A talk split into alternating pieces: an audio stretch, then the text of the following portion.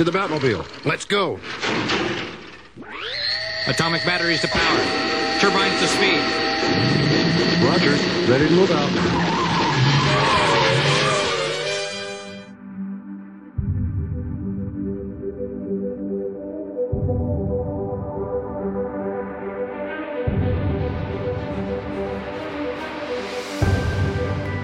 Bienvenidos a una nueva edición de La Zona Fantasma.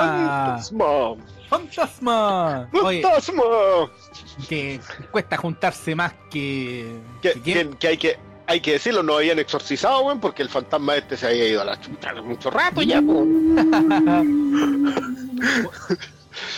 Cuesta, cuesta reunirse.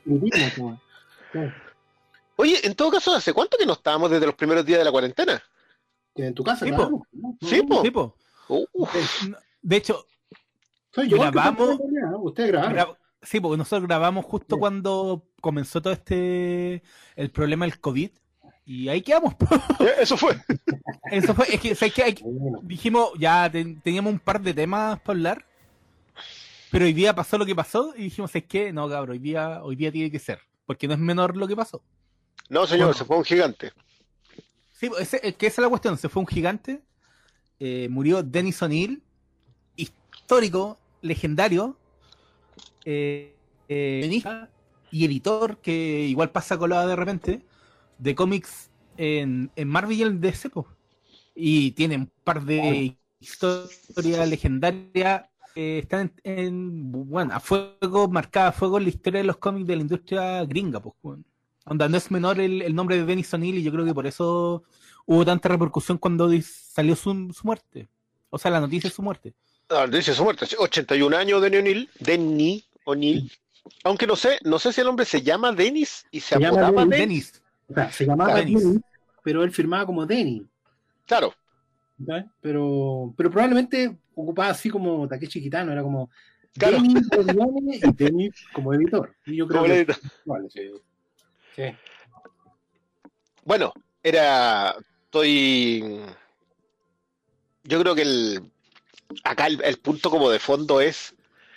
¿En qué sopesamos la obra de este caballero? Porque. Como bien lo decía Malito, su nombre está asociado a, un grupo de historias que son demasiado importantes. Dos diría yo en particular, que son el, eh, la saga del demonio y en Batman y Green Lantern y Green Arrow. Esa- Esas como que serán los, los íconos, de, de ahí podemos partir.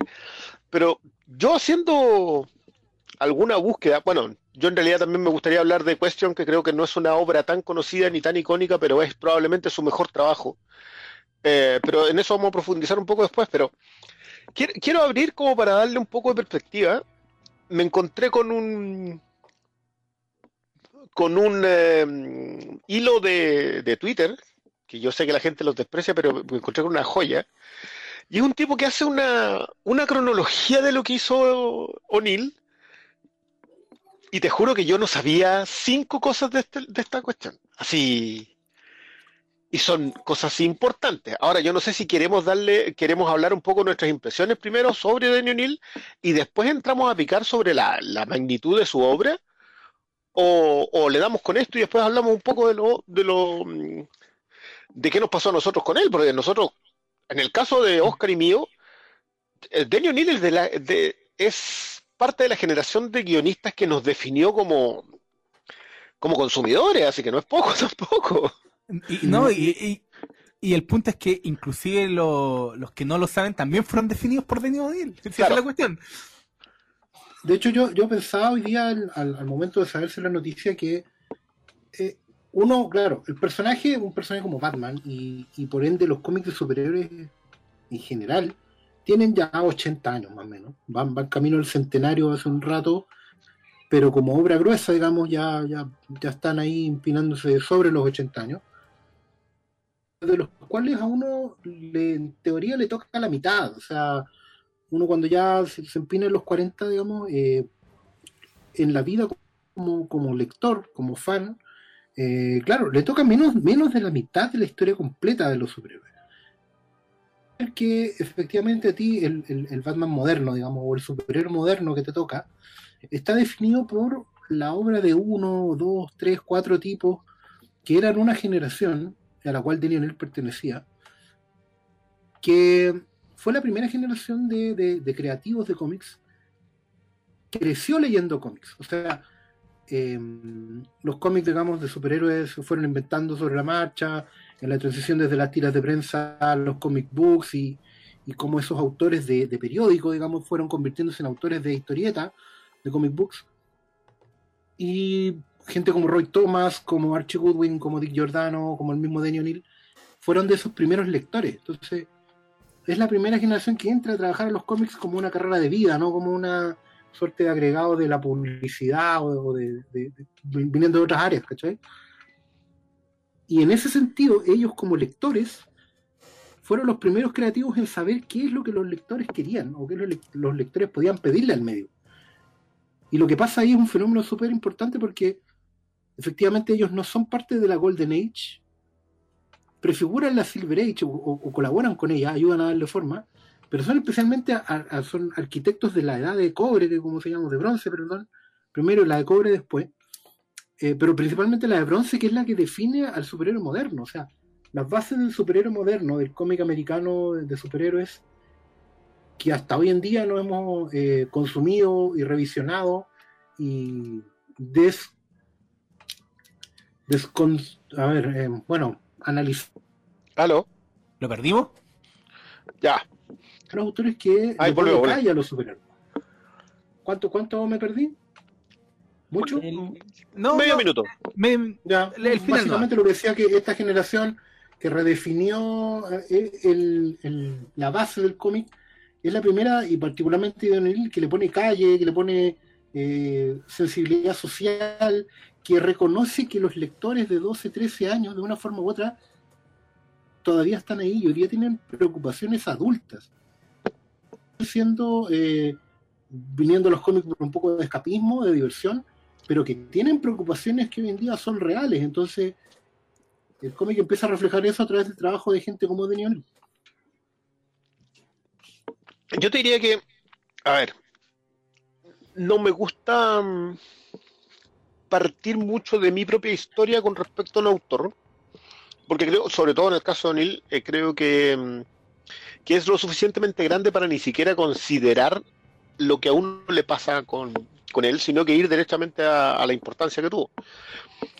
Pero yo siento que, en, en particular, esto es algo que comentaba hoy día en la tarde en Twitter a propósito de la, de las cartas de en Question, de las cartas de la edición 5 de Question. Sí. Y que yo creo que, tal como tú lo dices a propósito, en, en un tiempo mucho más atrás, estamos hablando de que las cartas en Question nosotros las debemos haber leído acá a principios de los 90. Se deben haber publicado en España, yo creo que a fines del 88, 89 probablemente. Eh, y se armó una sección en, en los, en los números sueltos de Question Miren, jóvenes, antes uno no mandaba correos o hacía comentarios en las páginas, uno mandaba cartas.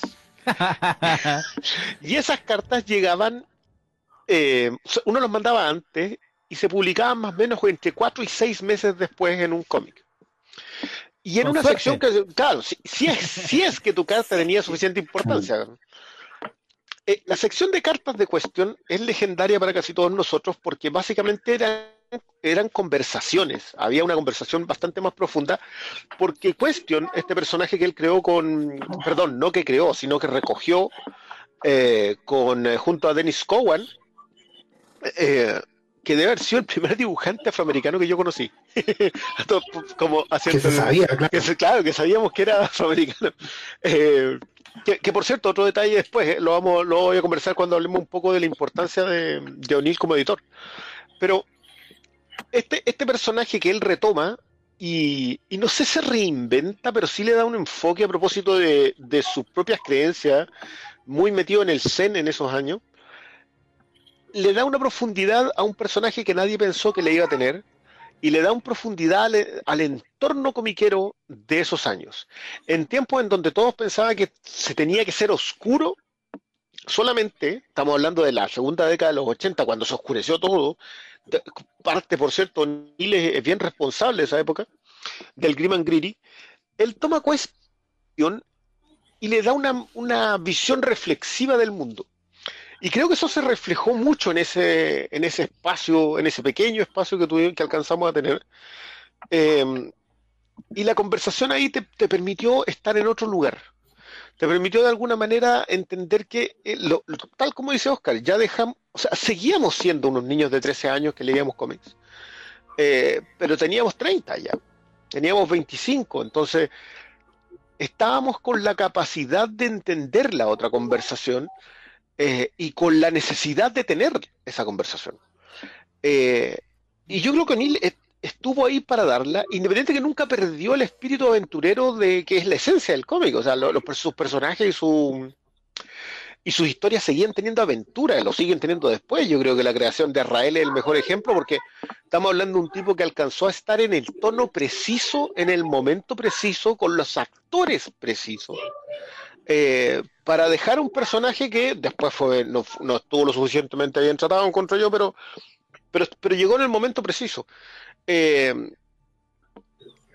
y eso, y eso habla de sus cualidades como editor, de sus cualidades como creador, y sobre todo para nosotros un personaje, yo, lo decía, se, se, nos fue un gigante porque porque no es poco y, y, como que nos pegue a todos de distintas maneras, como que no seamos capaces de reconocerlo en, en toda su grandeza, que creo que es la expresión exacta. Eh, y nada, pues yo me siento muy afortunado de haber cruzado palabras con él hace 20 años ya, eh, lo cual Acá, él, vino a un evento que se llamó Ficción 2000. Ficción 2000, así es.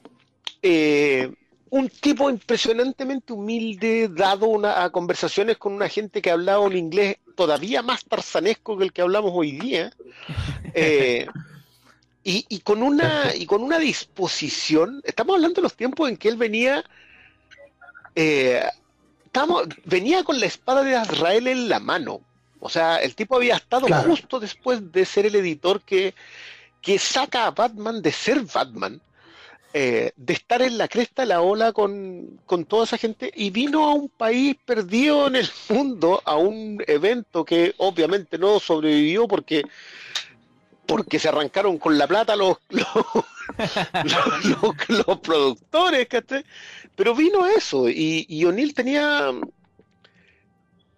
era, era de una de una disposición de sabio. Conversaba contigo. Yo, yo, yo le pregunté de Weston, le pregunté sobre esta condición de, afectarlo con sus propias creencias. Se creía que todos los, autores al fin y al cabo hacían eso. Y hablaba de que su trabajo como editor siempre tuvo que ver con eso, de, de encontrar a la gente justa eh, para los personajes que, porque le iban a poner de su enjundia. Pero claro, lo, lo, ves en perspectiva hoy día y loco, eh, el hombre que vino a ese evento era un tipo que no tendría por qué haberse andado paseando por ningún lado. Yo te, tengo entendido, sí, tengo entendido que esto fue una, una, cosa bien particular que no se volvió a dar, pero que te habla un poco de cómo él era el puente entre la más vieja escuela y la moderna. Él efectivamente fue editor de Batman como, a ver, creo que 15 años por lo bajo, quizás más. Por lo, porque lo tomó, estoy seguro que lo tomó después de la crisis, si es que no estaba antes, y se ¿Lo después de la crisis? Ya, claro, y se anda retirando ya por el 2000, porque fue una época muy buena en DC, cuando la presidenta, la Jeanette Kahn, le pasó Superman a un supereditor, que era Mike Carlin, que coordinaba todo, uh -huh. y le pasó Batman a Denny O'Neill. Si es que no lo traía de antes, es el único dato que me falta. Denny O'Neill empieza como eh, el un término que, que ocupan los griegos que es el overlook, claro. que es básicamente una especie de editor supervisor, pero no es el editor el que, el que finalmente pone la firma, justo después de la crisis. De hecho, él, eh, es que, perdón, acá es donde voy a tener que recurrir a esta cuestión porque te juro que yo acá hay unas cosas que no, no tenía idea. Fue coeditor de Dark Knight Returns. Él contrata a Frank Miller y supervisa año 1. Es que ya lo conocía de Marvel.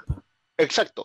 Y, y, donde, por cierto, tuvieron, acuérdate que Miller llegó y agarró lo de Neil en Daredevil y lo, y lo barrió, así debajo de la alfombra, no me ha dicho. A la gente que contrató en Batman, en Batman, Jim Aparo, Alan Davis, Non Brifogel, Todd McFarlane, Alan Grant y Jim Starlin.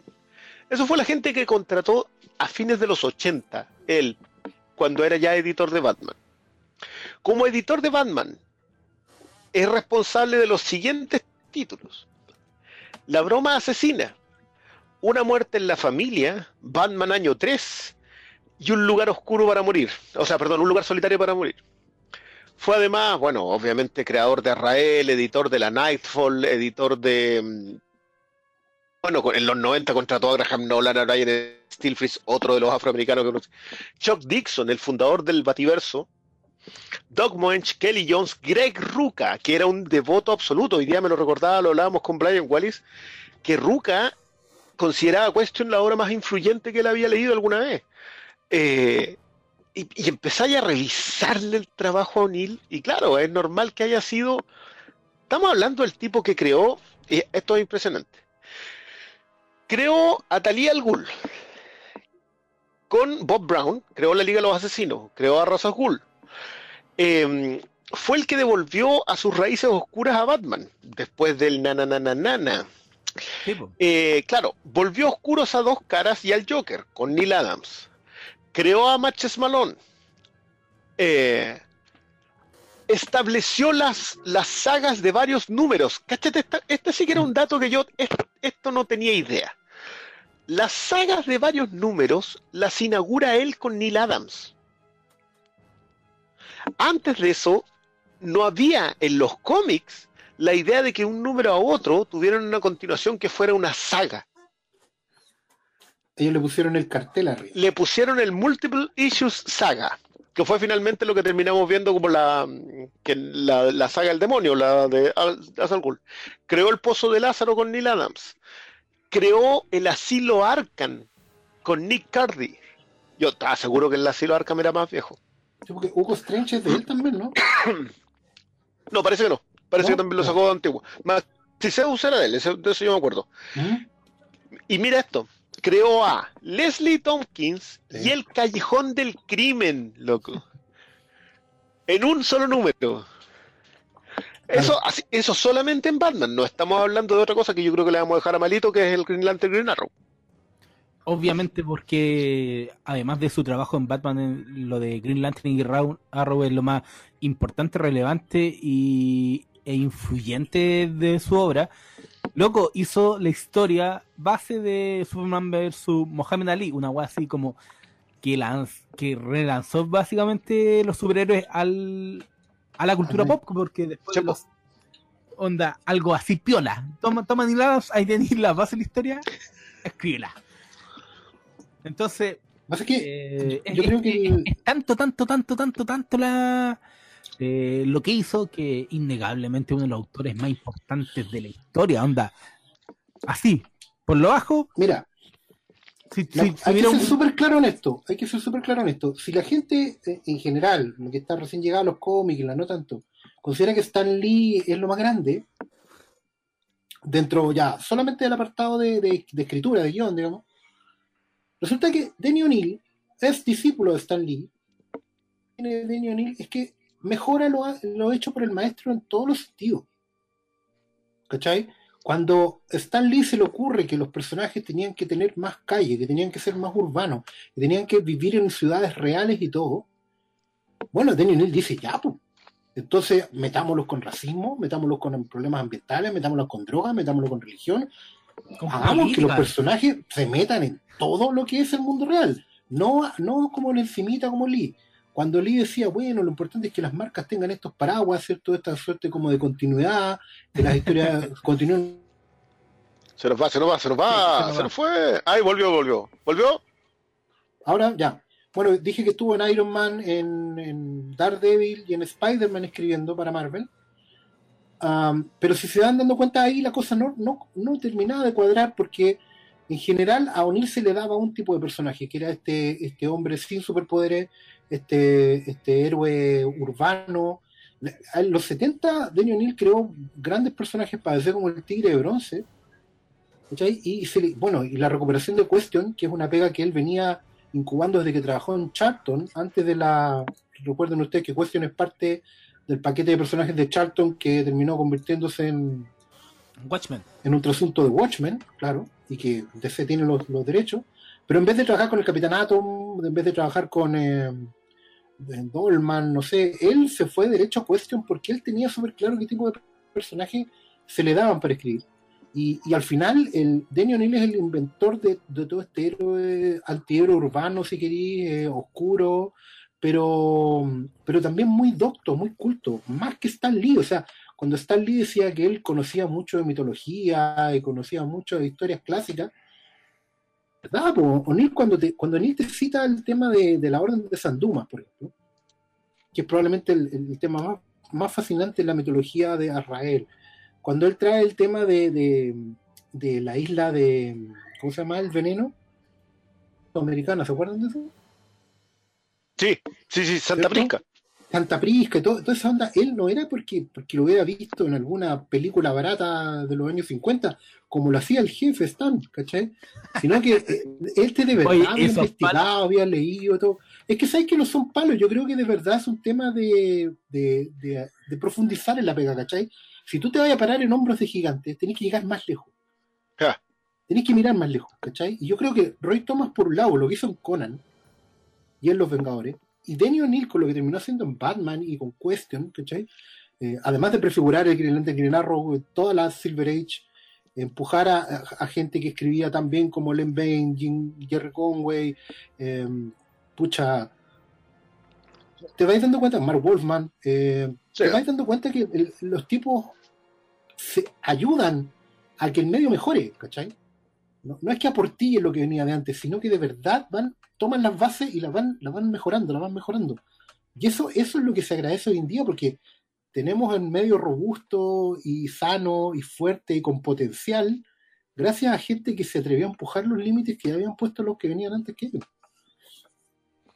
Yo, yo siento que el, o sea, estoy completamente de acuerdo con eso. Yo creo que, que una de las grandes gracias de la era de bronce, eh, y por qué a nosotros nos terminó pegando mucho más incluso, eh, que es porque, a ver, de la era de bronce, nosotros tenemos casi todo el material Marvel. Que es donde, o sea, tenemos a Lee Kirby en Cuatro Fantásticos, tenemos al mismo Lee en, en los X-Men, pero, pero pasa justo un momento en donde Lee empieza a soltar un poco al- a, la, a la otra, a Roy DeVoy, al mismo Daniel O'Neill, a Mark Wolfman, a Jerry Conway, no sé si tanto. Yo, yo sé que Jerry Conway fue un gran creador y creo que tiene, tiene cómics muy importantes, pero no sé si se logró mantenerse en el tiempo como los demás. Claro. Eh, pero no, no, no sé cómo. Siento que lo que fundan ellos son los otros lo que lo llevan justo al momento siguiente y necesario. O sea, y creo que justo eh, coinciden muchas que están hiladas. Hay, hay- hay que decirlo, lo- Sí. su etapa en Los Vengadores, su etapa en Batman, etcétera, etcétera. Su etapa con, con Green, Green Lantern y Arrow, ¿cachai? no, no es. Solo, solo un, un paréntesis para darle contexto a la gente. La edad, de, la edad de oro de los cómics es la época que se conoce como la época fundacional.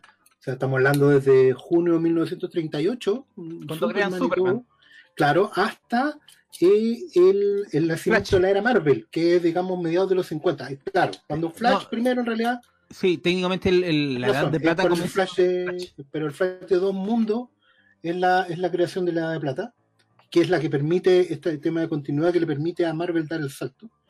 Y claro, y eso se prolonga hasta el año 70. Desde el 70 hasta el 84, 85, que es cuando viene la crisis eh, y Watchmen principalmente, ahí se acaba esa edad de bronce, que obviamente es la del reinado de Denny O'Neill y, y, y herederos, digamos, porque piensen que Denny O'Neill formó y, y fue mentor de gente como Frank Miller, ¿cachai? Eh, de gente como Mike Grell, de gente como, bueno, eh, pero principalmente Se nos sigue yendo el pastor, lo lamentamos mucho. estructura que él fue creando Volvió en al la, pasado. en la época de bronce, que Denny O'Neill básicamente en la época de cobre, que es desde el 85 hasta en adelante, digamos, él es en la época en la que él cosecha todo lo que sembró antes. Él ve como los autores que, que lo leyeron a él y que, que se crecieron con sus cómics, eh, van, van creando su propio universo y van echándole para adelante como él le echó adelante tomando el relevo de Stan Lee en su momento.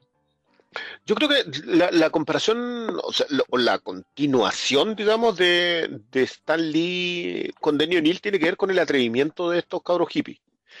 Eh, él, Wolfman, Thomas, eh, son, son tipos que, que deciden a tomar lo que había sembrado Stan Lee y lo llevan. Yo, yo no diría que solamente Stan Lee, yo creo que igual en la era de bronce en DC había otra gente haciendo cosas.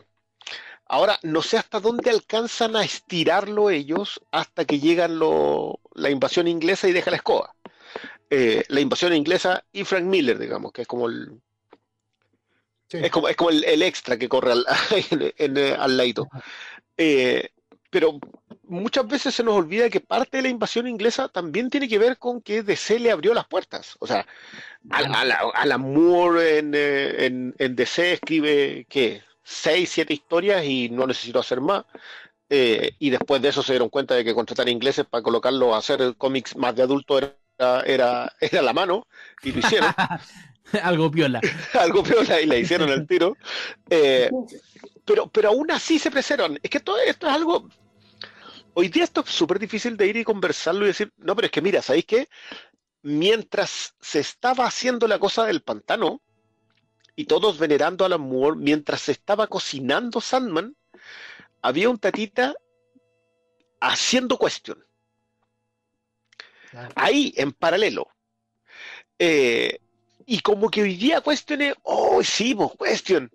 Pero loco, Question iba al lado de Sandman. En los cómics 5 salían las publicidades detrás. man. Sí, po. Entonces, Bueno, Igual tanta tita no era.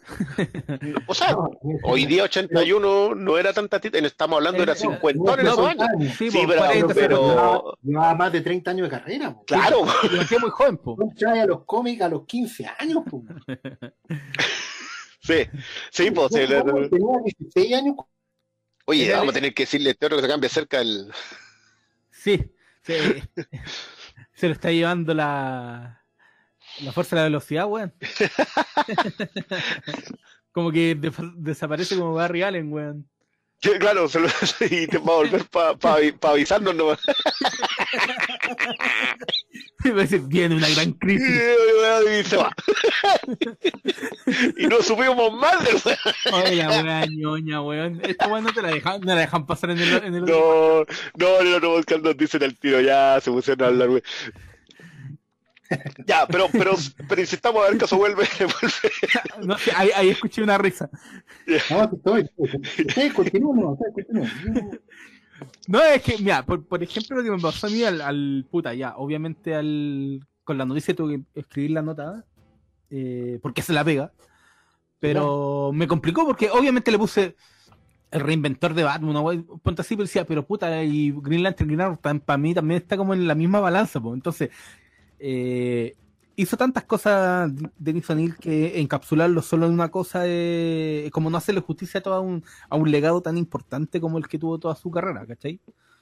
Eh, vi mucho, vi mucho hablando solo como titulares de hablando del escritor de Batman, pero que fue mucho, mucho más. Y creo que eso es lo que hay que destacar, que bueno, pescar un, un cómic de, de Denny O'Neill es, es ver cómo se sustentaron las bases de todo lo que es el cómic moderno de superhéroes. Eso es lo, lo, que hay que cachar, porque por un lado tení, ya, pescó uno de los personajes más importantes de la historia, y, el, más popular, de hecho, y lo reinventó para hacerlo más oscuro y contrastar con todo con toda la etapa de la, del Comic Code Au- Authority, ¿cachai? Y por otro lado, pesca dos personajes menores que nadie, nadie pescaba como Green Arrow y, Green Lantern y los aterriza, los manda en una cruzada social que hizo que vendieran una weá que no pasaba con esos personajes. Y ambos temas se van entrelazando de una forma tal que tenemos lo que actualmente hoy son los cómics. Inevitablemente, si uno piensa, puta, eh, Dark Knight Returns es, es lo que marca hasta ahora, no, la- las semillas las plantó mucho antes Denis O'Neill con lo que hizo con Neil Adams. Contémosle a la gente que Frank Miller llega esencialmente a trabajar a los cómics por Denny O'Neill y Neil Adams. Que Denny O'Neill lo mete a trabajar a, a- a hacer páginas en Daredevil. Los primeros, los primeros pinitos ahí del, del, Sí, fla- po. del flaco Miller. Eran Y dibujantes. y lo que lo hacía llevarse muy bien en esa época en que los dos eran puta, revolucionarios recalcitrantes, pues bueno. Así cargaditos a, a Libertarios. la queja social fuerte. Y en ese mismo tiempo, Frank Miller empezó a hacer pasantías con eh, Neil Adams. Neil Adams le decía, onda, oye, tu dibujo es como la callampa, oye, tu dibujo aquí y allá. Y Lo más probable es que haya dicho eso. y- y así se forma el. Yo, mira, yo tuve la, la suerte de, entre comillas, de eh, tratar con Neil Adams un rato. El weón es un plomo, Así dicen. pero sabe lo que tiene. O sea, no, tú a Neil Adams tú no le puedes tomar una foto. ¿Cachai? No te podías acercar a él y tomarte una foto, tenías que pagarle. ¿Cachai? Neil Adams te cobra por eso, te cobra por todo, te cobra por entrar al stand, te cobra todo. Pero tiene con qué quebrarse, pues. Sí, Y. Denny O'Neill reporta también que era un tipo bastante parco, no era un, no era un, un tipo de palmadita en la espalda. Y claro, si tú miráis su trabajo para atrás, el tipo básicamente quería cambiar el mundo, quería remover conciencia. Es un tipo que viene a, ponerte incómodo, ¿cachai? A sacarte de la zona de confort y, hacerte cuestionar hartas cosas. Yo creo que esa es la gente que empuja al final a sacar lo mejor de cada uno. Yo, yo creo que justamente el problema es que acá hay que escarbar.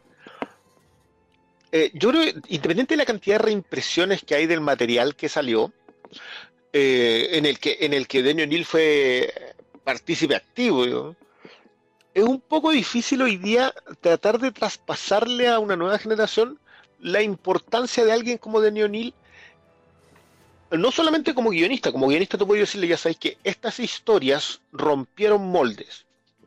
Eh, Green Lantern Green Arrow rompió un molde, eh, agarró, que no son tantos números, ¿cuántos números son? ¿Serán 10? Green Lantern, Green Arrow, ¿eh? No. Sí, no, yo te dato. Creo que son como, como 38 20. números. Sí, 38 números. igual son poquitos, po. Sí, ¿Para un run? Claro que sí, po. Que, que, que lo que el- el- cuando le decimos run son a, esas, a, la- a esos tirones largos, digamos. Mm. Eh, pero bueno, ¿cómo, cómo logra traspasarle ya? Perfecto. Esa historia fue importante. Fue importante eh, la, la saga de Razo Azul. Definió un personaje, un personaje que fue tan importante en su creación que terminó siendo la base de la trilogía Dark Knight de, Nolan. Eh, ¿Qué más? El, asilo Arkham. Podéis darle datos, podéis decirle, ¿sabéis que hizo esto, esto, esto, otro? Pero la trascendencia que, a la cual hoy las nuevas generaciones están acostumbradas es a cosas como Sandman, es a cosas como Watchmen, es a cosas como el Dark Knight. Entonces es muy difícil hacer, decirle, ¿sabes qué? Las bases de que eso llegase a suceder estuvieron en gente que decidió elevar la apuesta, subir la apuesta.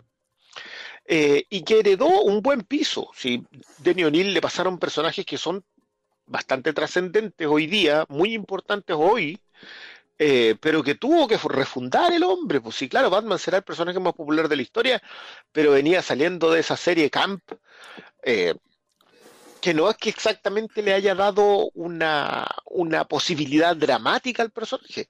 Y eso lo tuvo que hacer él con Denny O'Neill y con Dick Giordano y con Archie Godwin. Archie, Archie- Archie Godwin era el otro. Eh.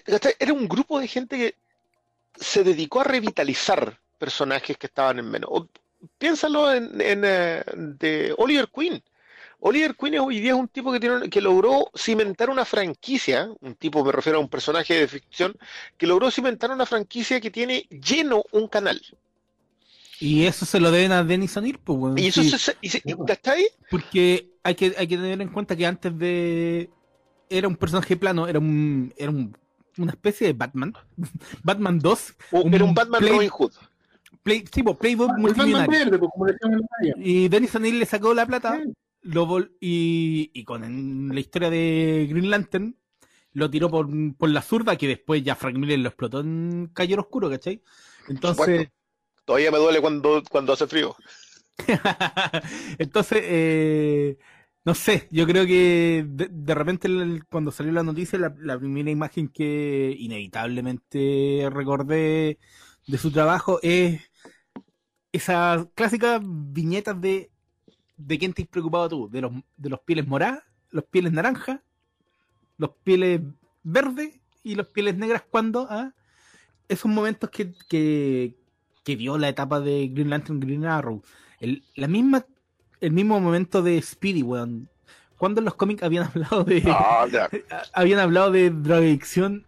Eso, eso siempre he tenido la duda, porque sí, pues en superhéroes, porque sí yo lo había hecho eh, Stan Lee con Harry Osborn, pero nunca he estado Claro. seguro si, si porque está, acu- acuérdense que esto también es una cuestión de que a Stan Lee nunca se le concede ese, ese nivel de importancia, pero Stan Lee fue el primero en, en agarrar el Comics Code y decir, ¿sabéis qué? Esta cuestión es una guía y no una, no es una El ley escrita en piedra, ¿cachai? O sea, si nosotros queremos la usamos, si no, no la usamos.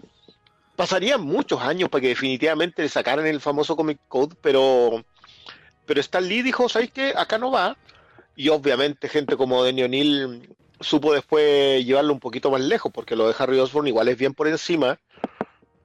Eh, la portada de Speedy me- inyectándose creo que no ha cambiado nunca hasta el día de hoy. El personaje sigue teniendo ese sino encima, que es, es un adicto, no, no cambió. Es un junkie, ¿cachai? Bueno, estamos hablando de historias que fueron en 1970.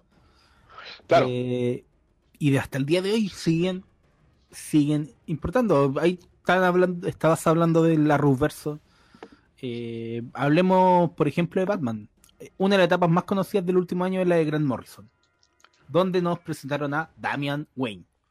Damian Wayne no habría sido nada sin El Hijo del Demonio, que es la historia donde eh, Batman con Talia eh, concretan.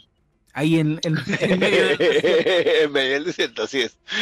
Pero esa historia no habría sido nada sin, sin la hija del demonio. O sea, sí, pues, la hija del demonio, que es la, la primera aparición de Raza Google. Entonces, de repente te ponía a pensar en algunos conceptos que, que plantó Denis O'Neill y después múltiples de otros autores eh, abordaron y, y- y le sacaron más flora al árbol. Pero él estaba ahí en las raíces, po, y, y, al final en días como hoy, cuando se van gigantes, eh, hay que darle el justo mérito de que, de que ellos eran puta la piedra en donde están se muchas, muchas cosas. Oye, datos duros, algunos datos duros como para la gente creo yo que sería bueno tener.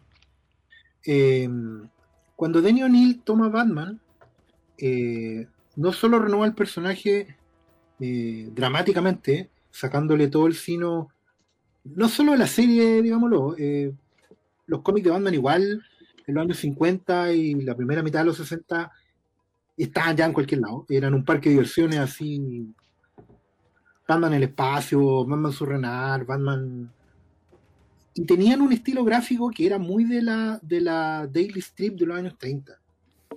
¿Cachai? Eh, Denny O'Neill es el que trae a Neil Adams. Neil Adams pasó la historia por ser el primer dibujante realista, entre comillas, de, de la historieta, del cómic de superhéroes.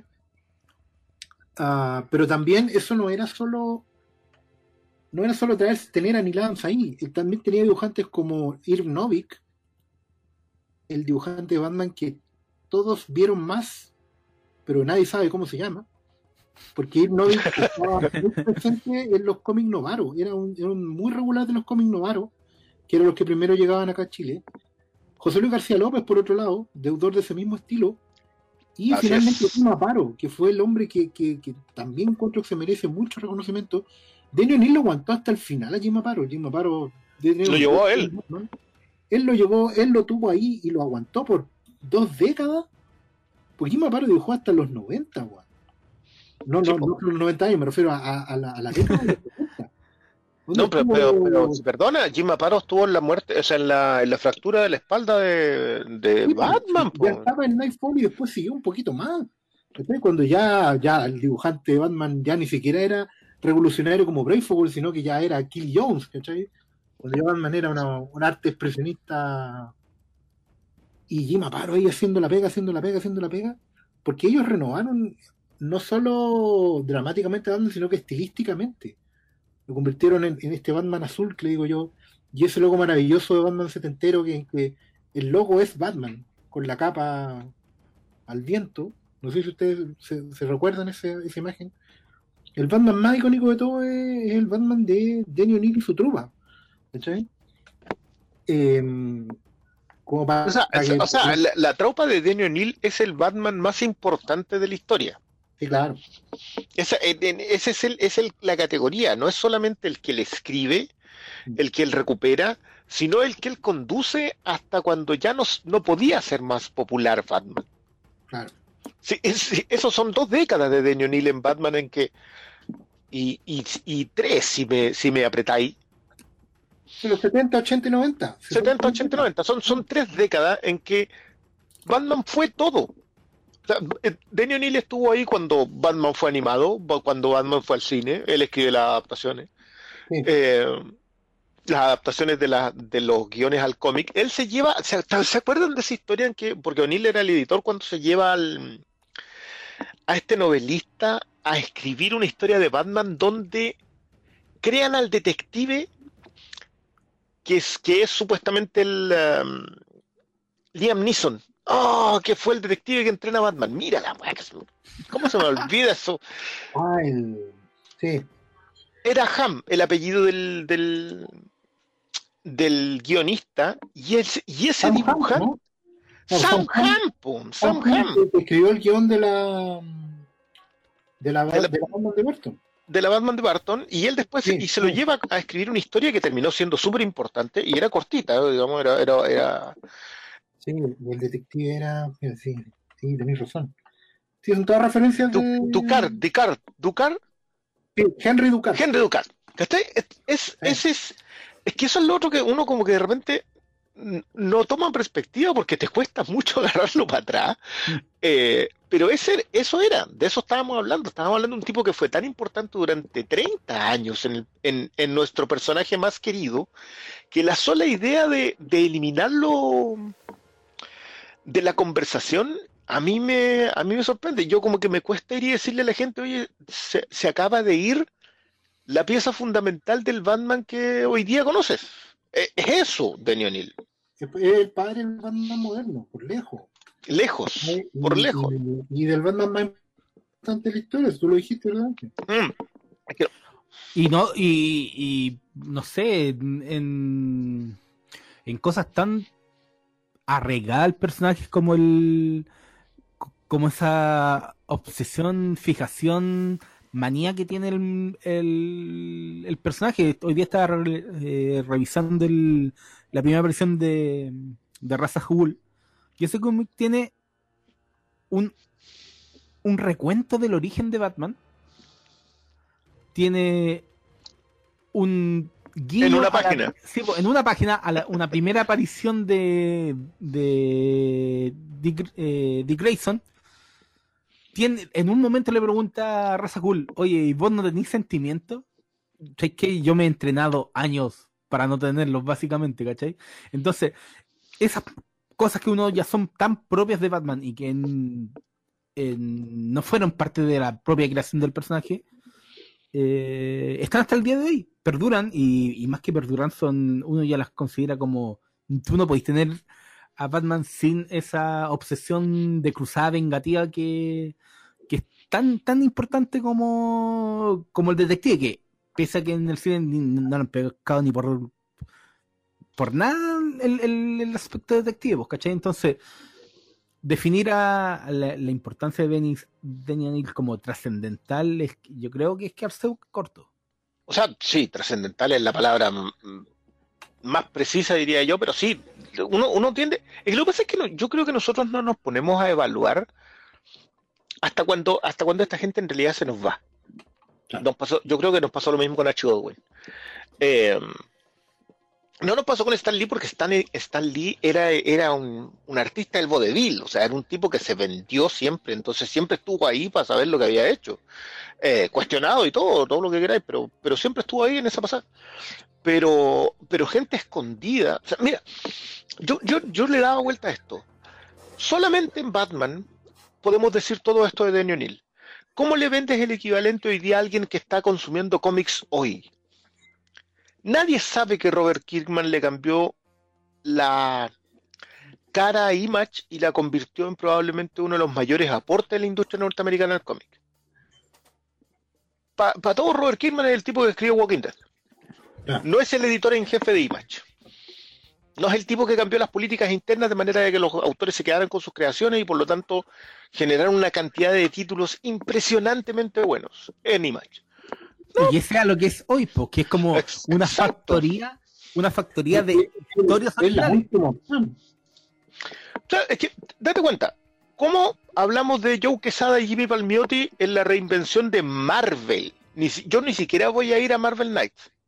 Para mí, la Marvel que conocemos hoy día en los cómics y que terminó engendrando ese gigante monstruoso que es Disney y M- el MCU, está basado en, en la apuesta que hace que hacen cuando le pasan un lote de personajes, como que eran creo cinco o seis personajes, a este par de cabros que venían haciendo, que dibujaban eh, y ionizaban en una editorial que no conoce nadie, porque se murió como cuando se fueron ellos. Eh, mentira, esa igual todavía existe. Eh, estamos hablando de, de- de unos cabros que habían hecho un- a un superhéroe que era bombero. Eso era eso eran Joe Quesada y Jimmy Jimmy Palmiotti. Claro, habían dibujado y entintado la espada Rael, pero eso eran. De nuevo, conexión con Daniel O'Neill. Y estos se fueron a ser editores de Marvel Knights primero, y finalmente Joe Quesada se transforma en el editor de Marvel, el editor en jefe, y, y es la edad de oro, porque aparte de eso, el tipo agarra a Brian Michael Bendis y lo convierte en el pilar de Marvel, resucita a los Vengadores, y aquí estamos, pues cabrón. Claro, y, y, y después de la quiebra. Que el Sí, momento de- en sí, donde uno. sí, estamos, hablando de, estamos hablando de donde ya dijeron, ¿sabéis que estos personajes nos importan un comino? Pasémosles a estos cabros, eh, a lo mejor tienen buena idea. ¿Qué tenemos para perder? Claro, yo, yo, yo alguna vez lo comparaba lo que, lo que hace Ryan Coogler con Creed, lo que hace Joe Quesada con, y Jimmy Palmiotti con Marvel Knights. Recogen unos personajes que ya no le importaban a nadie y, y- y crean unas historias tan contundentes, y estamos hablando de dos. Yo, yo no creo que la, la de Black Panther es un, un muy buen run, pero no tiene la cualidad que, de popularidad que tiene mm, Welcome Back Frank y el Diablo, el Diablo a las puertas, se llama la de Guardián. Smith. El Diablo Guardián, la de Kenny Smith. O sea, eso, eso fue, esos cabros hicieron eso. Eso- Y digo esos cabros porque en realidad en ese tiempo eran, ¿qué? Unos veinteañeros, treintones con suerte. Y llegaron a hacerse cargo de una franquicia y terminaron convirtiéndose, co- terminaron convirtiendo en Marvel en lo que es hoy día. Nadie maneja ese tipo, no se ponen todos a pensar, sabéis que acá hay fuerzas, talentos creativos súper importantes detrás. No estamos hablando de un caballero que se sienta con unos lentes y dice, mire, sabéis que esta historia tiene que quedar. No estamos hablando de, de Jim Shooter. No. Ta- Estamos hablando de gente que, que puso papel, puso tinta, puso palabras, puso letras, puso historias, puso. Y sobre todo puso su talento a disposición de crear un universo gigantesco. Eh, Denny O'Neill se lleva a Chuck Dixon. Yo siempre he dicho que que, que Grant Morrison cosechó sobre lo que Chuck Dixon sembró, y estoy completamente de acuerdo con Malo de que antes de que, de que Chuck Dixon sembrara, sembrara, el que aró la tierra fue Denny O'Neill. Y estuvo ahí para las tres etapas, entonces, claro que nos pega. Y, y ojo, todavía ni siquiera hemos entrado a Question. Fíjate que un detalle que me estaba quedando fuera, ahora releyendo la bibliografía, es que justo antes de Green Lantern y Green Arrow, cuando O'Neill recién había llegado desde Charlton, lo llevó Dick Giordano. Dick Giordano, hay que decirlo, es en DC, yo creo que es más importante que Julius Schwartz. Porque Dick Giordano lo. Desde Danny O'Neill hasta Alan Moore. Em, pero bueno, llegan estos hippies, como bien dijo el Cristian hace un rato, porque gente que trabajaba en los cómics eran señores de camisa y pantalón y suspensores, pantalones debajo de los brazos, así, en la axila. Y una de las primeras cosas que hace Danny O'Neill es quitar los poderes a Wonder Woman. Cuidado esa parte, cuando Ah, en los cierto. 70, como una suerte de movimiento pro-feminista y hacerse cargo de la revolución, Wonder Woman se convierte en Diana Prince. Así es. Cuando deja todo el, el aparato eh, mitológico y se convierte en una suerte de Diana Rick de los Avengers. Con, como agente secreta y experta en artes marciales, espía, investigadora. Es una suerte de simbiosis súper importante porque la vereda al frente estaban haciendo a Black Widow y la estaban cambiando. Eh, O'Neill también estaba metido un poco ahí. ¿cachai? Es, otro aire, ¿cachai? Independientemente de los resultados, eh, los tipos seguían empujando los límites y, y recuerden después que en Green Lantern Green Arrow él es el responsable con Neil Adams de crear a John Stewart haciéndose cargo de, de esta de este hito que, que nos contaba el doctor Malo de el afroamericano encara a Green Lantern al policía espacial Al Paco. Le el Exactamente, sí. clara, y ese cuestionamiento es el que llega a que venga un reemplazante para Hal Jordan, que es John Stewart, creación de Daniel O'Neill y Neil Adams. No, no, ah, no, no, no, no sabía que John Stewart es creación de ellos. Sí, acabo de, de chequear aquí el dato. Mm. Es que, es que si seguís escarbando vais a encontrar mucho, mucho más porque... eh, ¿Cuántos años tú? Es que hay una- un, unos A saltos 68. que ya venía trabajando de Marvel, después se fue, volvió a Marvel como en los 82, por ahí, Sí, al final de los 70 ya se y después vuelve a volvió DC, ¿cachai? Entonces, pero en cada una de esas etapas, eh, salvo la primera en Marvel, porque ahí mm, era el Es que comienzo primero, más de la carrera, pero... son de escritor. El tipo escribe en DC, después se va a escribir a Marvel. Después se viene a editar en DC y así. Marvel también estuvo editando al final, no, antes de, volver a DC y quedarse. Yo que ya también las ideas se iban quemando un poco.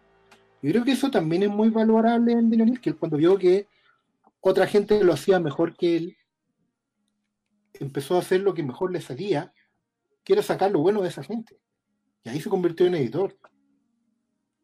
Este- él comparte mucho eso con Roy Thomas, un- un- una suerte de generosidad creativa, de saber que lo importante al final, al final del día, lo importante es que el cómic que salga sea el mejor cómic posible. ¿Cachai? Y creo que Mm. comparten ese, ese espíritu de, al final lo que importa son los cómics.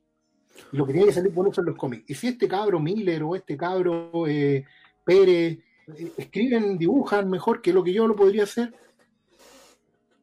y ahí sale este cabro John Byrne, ahí sale este cabro Frank Miller, ¿cachai? y estos británicos del otro lado.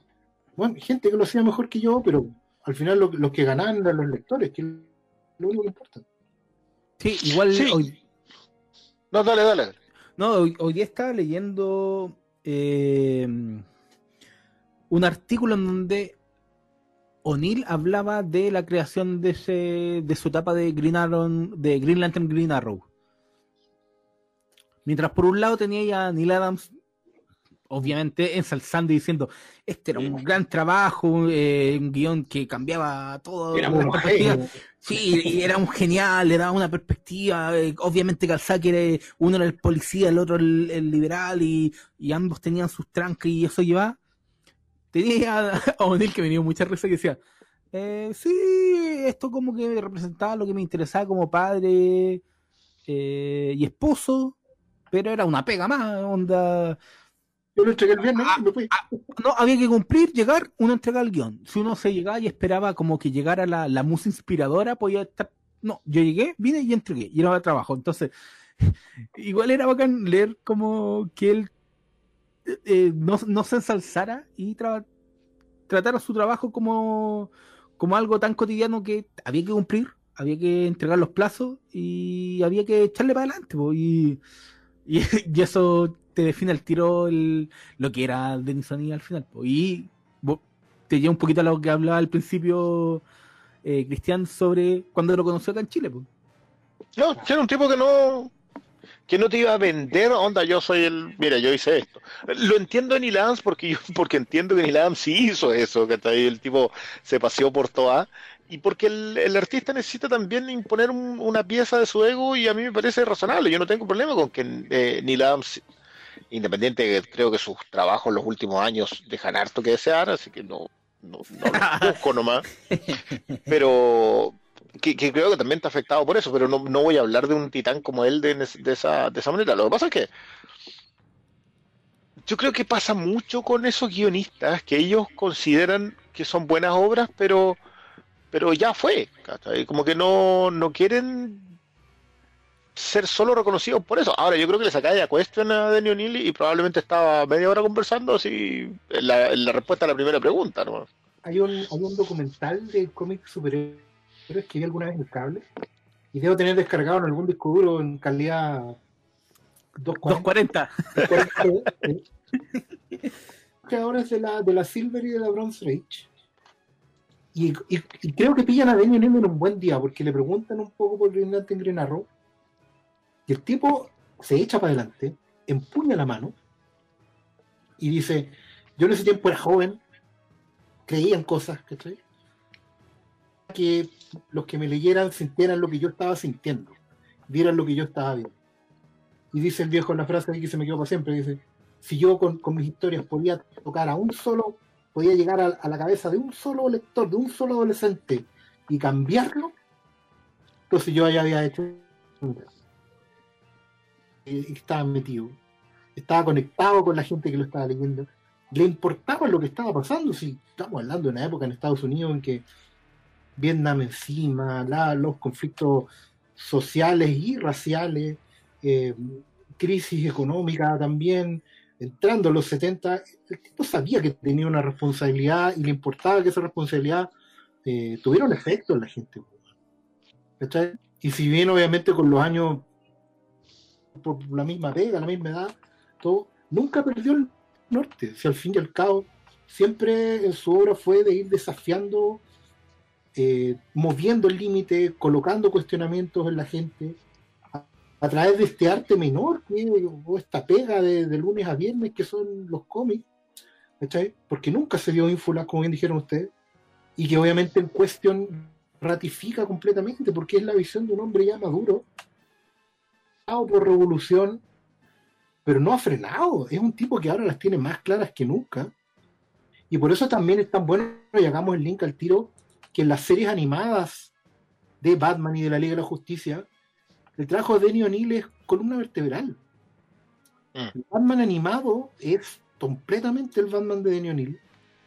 Toma personajes, toma elementos de Denny O'Neill, y la elección de Jon Stewart al fin y al cabo eh, para la Liga de la Justicia, y la elección de Question como personaje Batman en por temas comerciales, pero se convirtió en un acierto porque es lo que corresponde. Al final es, el único que funcionaba en la misma tecla. Yo, yo sabes que siempre tuve la idea, pa- para mí la- el origen de Dos Caras de Bruce Timm es una perla, pero siempre sentí que, que le debe mucho al enfoque que le dio, bueno, claramente le debe mucho, el tipo que oscureció a, Dos Caras, pero en el sentido narrativo, había una, una relación con la tragedia en los personajes, en los villanos, que, que a O'Neill le funcionaba muy bien. De hecho, si ustedes recuerdan la etapa de Green Lantern Green Arrow, rara vez los villanos, villanos entre comillas, porque la mayoría eran gente común y corriente, Ah. Era alguien que no viviera con el sino de la tragedia. Eh, desde el racista eh, hasta, el, eh, hasta el mismo yonki, todos vivían con algo que les había pesado demasiado. No los excusaba en su actuar, pero sí trataba siempre de ponerte en reflexión. Yo creo que, y, ni hablar de su cuestión, o sea, hoy día que, que me, que me gustó mucho, que de alguna manera todos recordaran que esa es su, es su obra más comprometida. Date cuenta de eso, o sea, el tipo reformó completamente, colocó un, un- drogadicto en portada, y aún así su obra más comprometida fue un tipo sin rostro en una ciudad que era una Gotham de tercera, Gotham que se había rendido. Esa era la gran gracia de Hub City, que era la que era como los puertos de Gotham, pero en donde ya nada importaba. Se habían rendido los políticos, se habían rendido la policía, se había rendido la misma la gente que habitaba esa ciudad. Era una ciudad que se había perdido ya, que no quedaba lo mismo. Y por lo tanto su, su héroe defensor también es eso, también es un tipo que que de alguna manera siempre está reflexionando sobre eh, creo que Ruka lo remata muy bien con el tema del cáncer, eh, porque también tiene que ver un poco con, con esta idea de, de- de la de esa tragedia en, en los mismos personajes. Ahora, lo miráis hoy día, son ¿cuántos? ¿36, 37 números cuestión? Y Por lo menos cinco sí, po. sí, po, De- de- claro, deben haber sido porque- 50 porque los publicaban de, de uno y medio. Eh, Claro. Yo, yo no sé por qué nos pegó, más allá del tema español, digamos, pero Question tuvo la gran gracia de ser un superhéroe maduro, porque lo- era lo que al fin y al cabo era, en tiempos en donde los superhéroes no estaban para madurez, se habían vuelto oscuros, se habían vuelto más poderosos o se habían vuelto mejores aventureros. Estoy hablando de, de Superman, Batman, Wonder Woman. eh, dejo fuera esa maravilla de de, de Mateis y de Giffen y de Mateis en la, la Liga de Justicia. Todos se habían vuelto a Amanecer Esmeralda, todo apuntaba hacia otro lado. Y sin embargo, yo creo que de todos los relanzamientos, el que se fue más para adentro es Question, por un lado, Claro. y Flash por el otro. Que creo que, que- que siempre ignoramos con que Wally West debe tener de las mejores etapas de la historia, desde su relanzamiento post-crisis, el relanzamiento de Flash, crisis, hasta cierre en el 200 y algo. Eh, todo funciona ahí, todo estaba bien en esa, en esa corrida, pero, pero tenía que ver también con. Fue un enfrentamiento largo a durar. Plata, perder la plata, eh, tener familia, perder la familia, etcétera, etcétera. Fue un enfrentamiento, fue muy largo el proceso. En cambio, lo que hace Neal con, con Question es lanzarte un personaje maduro a la arena y que trates de conversar con él. ¿A propósito de qué? De lo que estabais pasando, de lo que estaba pasando. Los 80 son un lugar muy distinto a los 70. Los 70 era un lugar con- convulso, era un lugar donde teníais Watergate, era un lugar donde teníais las consecuencias de Vietnam, donde teníais drogadicción, eh, comienza el SIDA, eh, todavía quedan los resabios de la...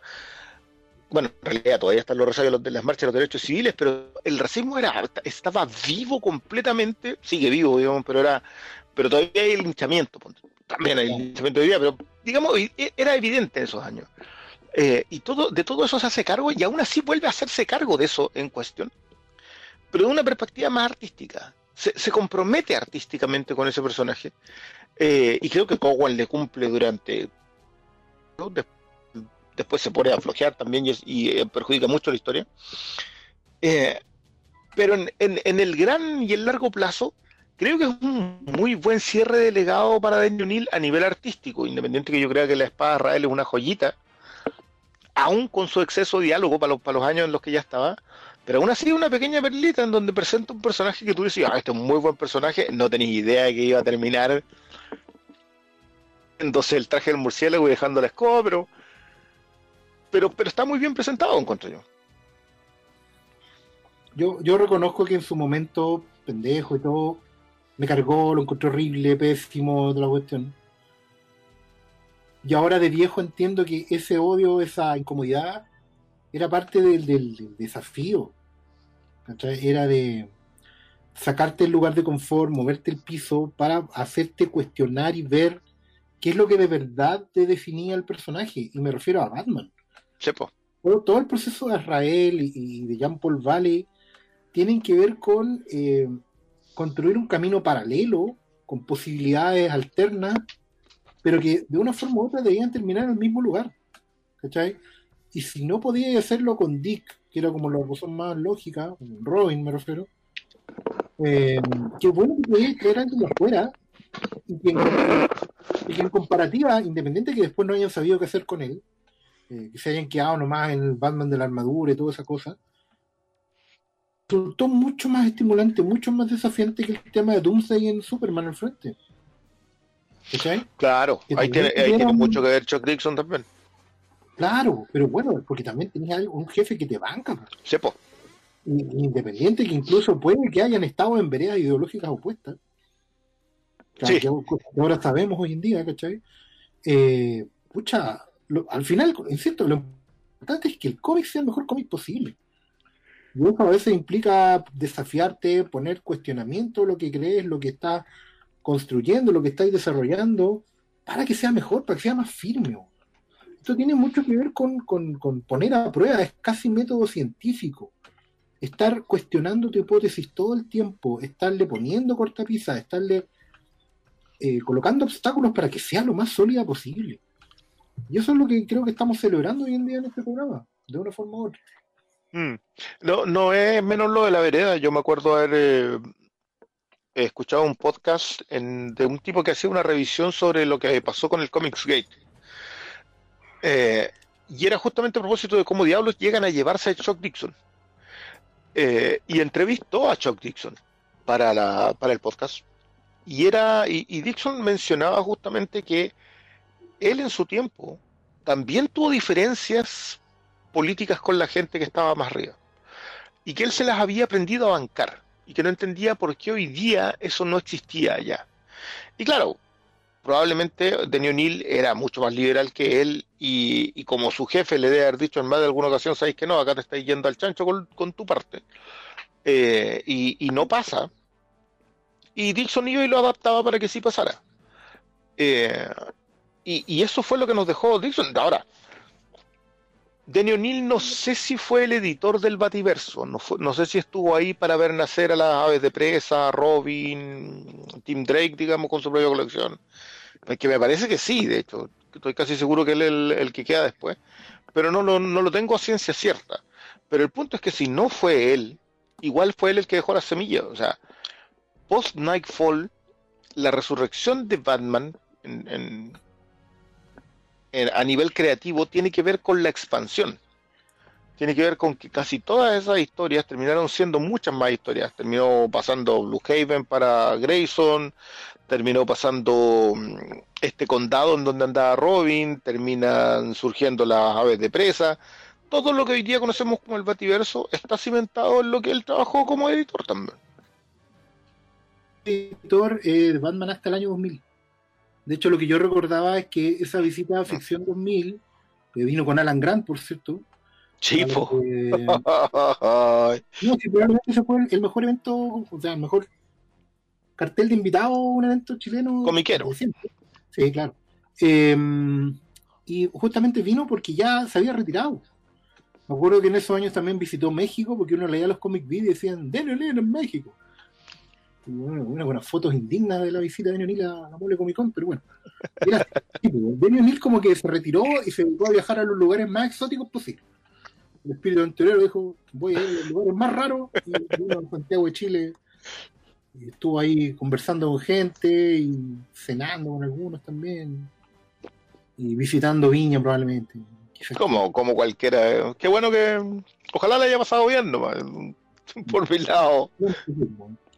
Esperemos que sí. No, pero estuvo hasta el 2000 editando. Entonces sí alcanzó a ver ese origen. Sí alcanzó a estar ahí. Porque O sea, estamos ¿se hablando. trabajado en- después de Contagio? Claro, es que si ya se fue después de Contagio, fue él el que relanzó a todos los personajes, pues, incluyendo a Catwoman, incluyendo a Nightwing, incluyendo a. mm, Uy, tiene que estar, tiene que haber supervisado la creación de Spoiler. Claro. Tiene que haber visto un aborto entre medio, porque Spoiler abortaba. Eh, que son todas esas cuestiones que uno terminó leyendo y como que no les daba el peso porque como las le venía leyendo después y además de viejo, no, te- no tenía la idea de que lo que estaban haciendo ahí era importante. Es como cuando hoy día leí los titanes y decís, oye, esto lo estaban haciendo en el 82, 83, en que, en que Deathstroke se agarraba a Terra. A- a- a- amigo, ¿de qué estábamos hablando? Sí. Pero bueno, claro, pasan los años y uno, y uno como que le toma la perspectiva recién con esto, ¿no? Parece que Daniel se retiró después de No Man's Land. Ya, entonces alcanzó a hacerla toda. Mm, Sí. Alca- Alcanzó a hacerla toda. Alcanzó a supervisar el, el- el nacimiento de la Batifamilia. Aplauso a Grant Morrison por, por usarla finalmente como la terminó usando. Eh, pero, pero ahí el hombre responsable en, lo- en las letras es, es Chuck Dixon.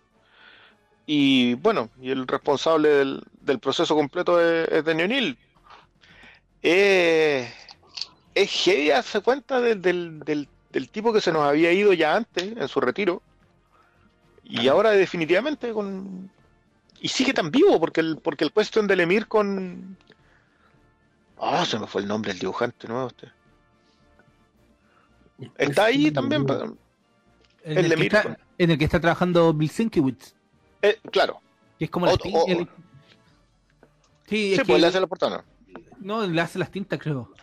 Ya. ¿A quién? Porque Ah, se cada vez que anda, anda, anda- cuando anda corto Lucas hace tinta.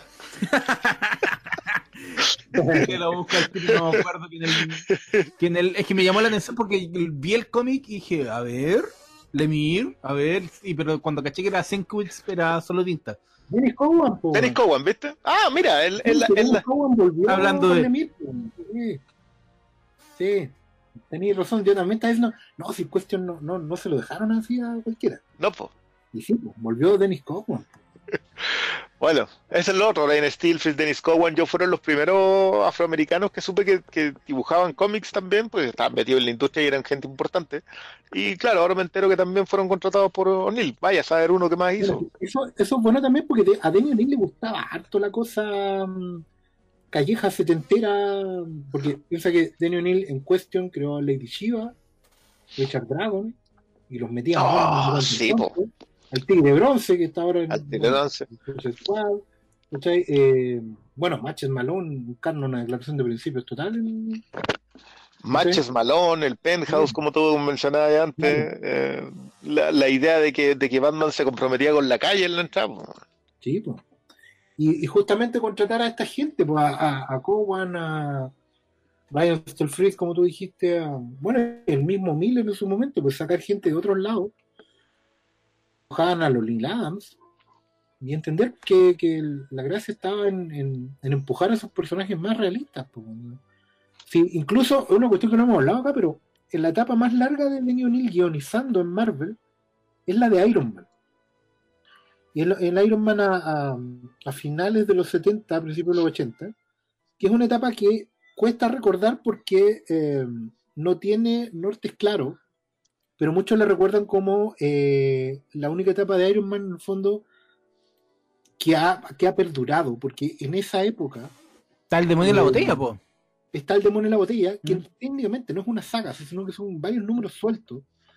Pero el problema de- de- del copete para Tony Stark se venía arrastrando de varias cosas. Em, creación de Obadiah Stane, ¿cachai? El Ironmonger, toda la cosa corporativa, Yuppie y, y media Wall Street de Iron Man, máquina de guerra, el retiro, em, todas las cosas que hoy en día vemos en las películas de Iron Man se gestan en esa época, independiente que no sea necesariamente la mejor época, pero están ahí, y, es la etapa más difícil de Iron Man porque es cuando tuvo que superar todo lo que era un personaje absolutamente obsolescente como ese, porque era un fabricante de armas, obviamente que era muy Guerra Fría, muy eh, Vietnam encima, y cuando eso se acaba y todo ese estilo de vida es cuestionado, ¿qué hacís con este personaje? ¿cachai? Tenéis dos opciones, o lo matáis o básicamente lo conviertes en el reflejo de otra época, que fue lo que terminó siendo Denny O'Neill. Quizás no una época muy recordada porque efectivamente no es el personaje más simpático, pero sí es el personaje que se metió con todo el tema de, de los yuppies, de Wall Street, del capitalismo campante de Reagan, y seguía siendo un héroe dentro de lo posible, ¿cachai? Y fue Danny O'Neill el que terminó sacándole este problemita al corazón y metiéndole el problemita de la botella y, del propio de un hombre de negocio para tratar de humanizarlo. Lo, convirtió en, la nueva roca en el corazón que tenía Tony Stark. Mm. Sí, bueno, probablemente es que es el punto. A lo mejor como no le puso los puntos a la I, eh, no, no dejó justo el, el, el momento claro, con excepción de Green Lantern Green Arrow, como que pasa para eso, o sea, como que no, no a recordar el momento nomás. Claro. Sí, y en general lo, lo de Marvel, él siempre estaba. En Marvel estaba la sombra de gente que hacía lo mismo que él, pero mejor. Porque ponte en Claro. Spider-Man, cuando, cuando Daniel O'Neill entra a Spider-Man, entra como editor y guionista, más por una paleteada Mark Wolfman que por otra cosa. eh, pucha, igual había gente que lo estaba haciendo mejor en la revista al frente, que era Bill Mantlo y con Ross Andrew y toda esa gente, eh, que hacían mejores historias de la calle que las que hacía Daniel O'Neill en Amazing en esa y después cuando se fueron a Daredevil eh, quedó opacado porque después vino Miller explotando así con todo. Pero pues estaba haciendo la conexión sembrando un poquito colocando las bases de lo que serían mejores personajes en el futuro. Yo estaba buscando así, eh, obviamente Batman lo dejó escribir en, el 80 y lo traían como el último, no, no el último año, porque igual estoy hablando de 2010, lo trajeron como para escribir un par de, de cosas como, ¿se acuerdan cuando eh, Batman eh, de Morrison es eh, el- después de Batman Reigns vino una cuestión que se llama Last Rites, que eran como los últimos ritos. Sí. Ahí como que estuvo escribiendo unas cosas chicas, pero después de su labor como editor, eh, es como bien difícil encontrar más allá de algunos números conmemorarían de Detective Comics, como que él se enfocó en, en el trabajo de edición, pero la escritura eh, fue algo bastante esporádico. Por ahí tiene como el- en los 90 esa novela gráfica del, de Raza Hull, eh, Nacimiento, el- na- el nacimiento pero mucho más allá no, no hay, pero aunque, aunque fue así, el, el trabajo que realizó en los 70 y 80 es tan significativo que hasta el día de hoy, como hemos dicho, eh, perdura. po. Tiene unas cosas con Doxa, yo, yo en No, realidad lo, yo lo- lo de Doc Savage es poquito, pero es.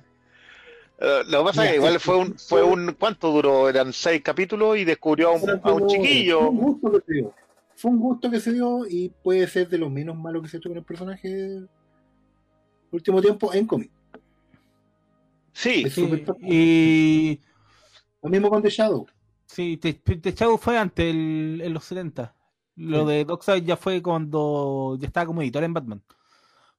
Claro, un gustito. Igual, igual como que empecé a revisar la. Tiene Tarzán. su- hasta súper amigos, loco. Como. Y. Ay, Beware the, the Creeper. Beware the Creeper, sí, po. ¡Oh! Se me olvidó Beware the Creeper. Ahí le dio, le dio toda la ira a Steve Ditko, le volvió la mano. Sí, y, y obviamente lo que ya habían hablado, la, la adaptación oficial de las películas, que. Puta, si había alguien que hacerla, era él. La de Forever, la de Return.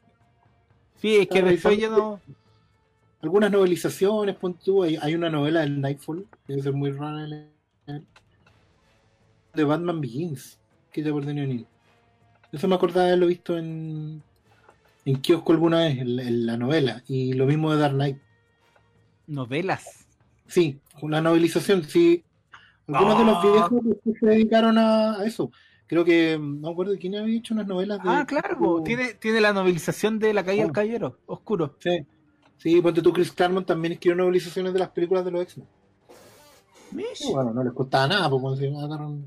No, pero ahí igual yo creo que se dio, se ha dado un gustito de, ¿sabes qué? Vamos a poner este detallito. ¿Cómo corregido? no, vamos, si este, este Juan de Nolan no sabe lo que hace, vamos a poner algo de, de raza Hull. ¿Qué estaba haciendo con Henry Ducal aquí? A ver. Haría que conseguirlo, ¿no? Capaz que tiene algún baratillo por ahí traducido al español por editorial 5. Por por editorial 5, sí. No. ¿Quién vaya a sacar una weá? Ay, ¿sabes qué? Tiene, unos números de JLA. Sí, en- Sí, como en los 2000. sí, son bien por eso, cuando tuvo también John Byrne y todo eso. ¿no? Sí, un par de números ahí cuando estaba perdido ya post éxito de, de la JLA. Sí. Bueno, la serie animada de Batman está acreditada como guionista en Demon Quest, la adaptación de, de su propia saga. Eh, y bueno, y tiene otras que están basadas en historias del pool. Por ejemplo, el, el Logan Sí, po. Fish está basado en un cómic de, de O'Neill. Entre otros. ¿En la, ¿En la serie animada? Sí, de la serie Sí, animada. yo, yo hoy día estaba revisando la. eh, ay, no acuerdo cómo se llama el capítulo, pero era la adaptación de la primera aparición de Rosa Hull. Y así, de, a ver, así, la búsqueda un tir- tirar un- una chuña así de, de historias que deben estar influenciadas en esa serie sobre. Qué bueno. Sí. Ah, nada, tuvo, tu- tuvo terrible el repaso.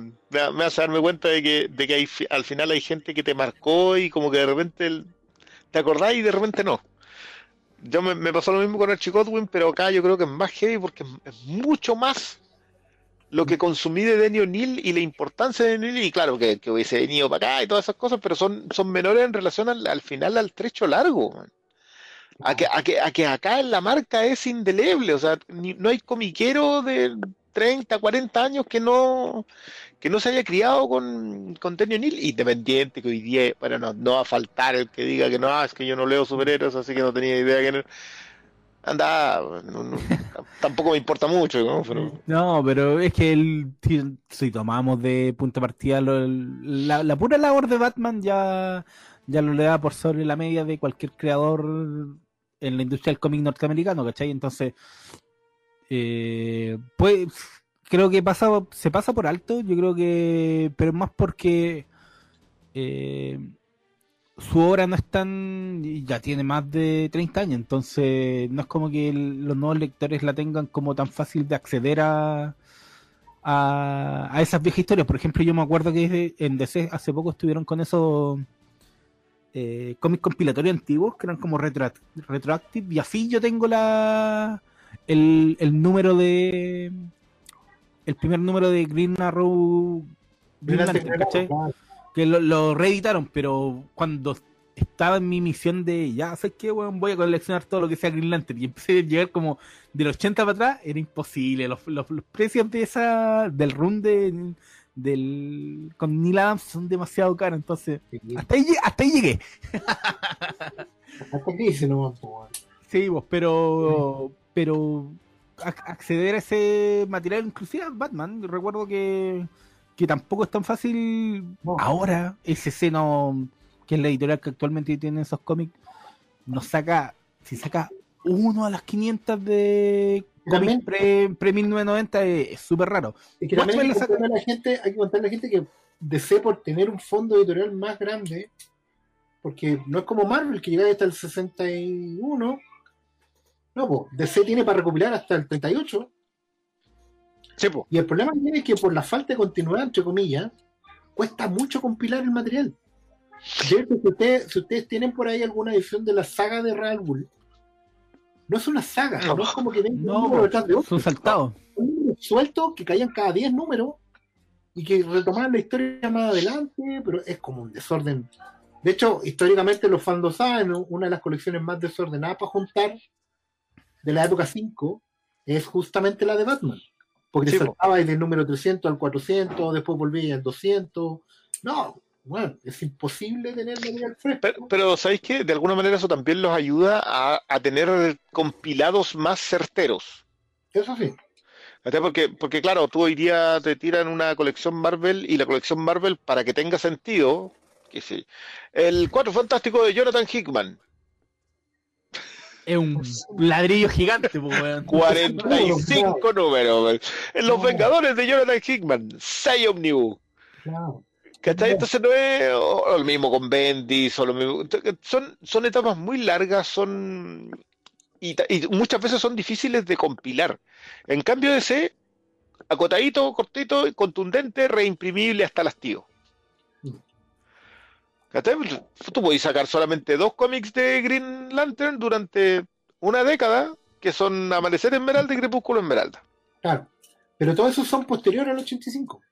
Sí, Claro. El problema es antes, porque DC tiene la cagada, es como que, bueno, Sí. restauramos esto, restauramos todo, y si restauráis todo, tenía un montón de números unitarios sueltos entre medio. Me acuerdo que una vez me compré una saga que yo quería que fuera una saga, porque no lo era. Era la- que era un Aquaman de los 70, un, un Aquaman de Jim Aparo, donde le matan al hijo. Ah, la primera, la primera gran etapa trágica de Aquaman. Claro, y el tomo era como de 15 números de otra historia que ver. Entonces al final era re complicado seguir. Se podía, pero pucha, yo entendía el dolor de cabeza de esos editores, weón, de Tratar de sacarlo para adelante. tratar de ordenar la weá y hacerlo rentable, porque sacáis un tomo único, después te van a pedir más. Pero hay, hay buena forma, algún día van a recuperar el material de alguna forma y vamos a poder acceder a todos esos cómics. Porque particularmente los de Batman son todos muy buenos, weón. Los que, Sí. los que alcanzaron a leer Novaro se van a acordar de eso. Cada cómic de Batman que te llegaba era cortito, unitario, pero era bueno.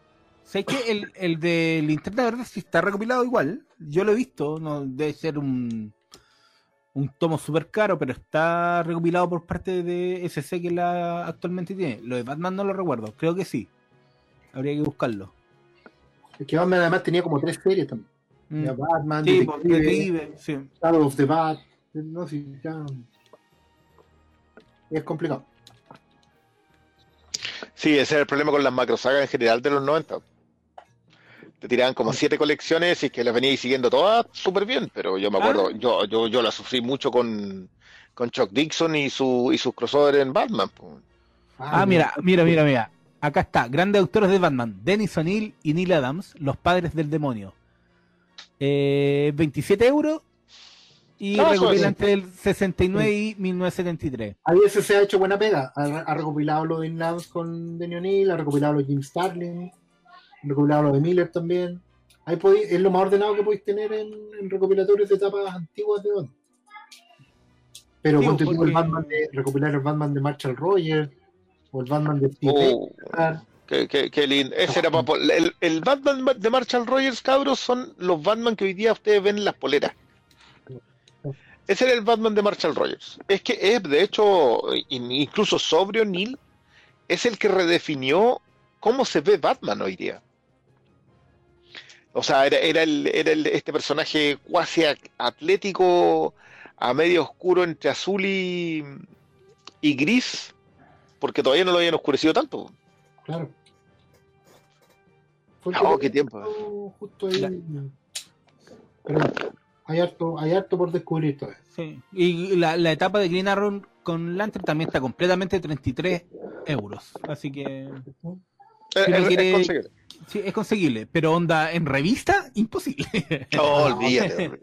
Yo lo tenía en Universo de C, po, man. Sí, Claro, creo, que, creo que yo tenía un universo de C de esos, pero así sueltos. Yo, Pero- yo tengo clásicos de C y fue un culo también juntar. Clásicos de C, sí, no era Universo de C, Universo de C sacaron cositas aparte. Los muros de, de Neil y de eran los más difíciles. Sí, pues y el Chavo con Caluta también alcanzó a salir así. Sí, No salió completo, pero salió algo.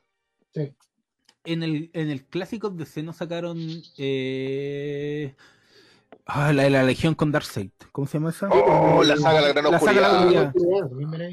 ¿Ah? Qué joya. No, si tú, si tú querías una colección buena en C, clásicos de C de 5, puntea así.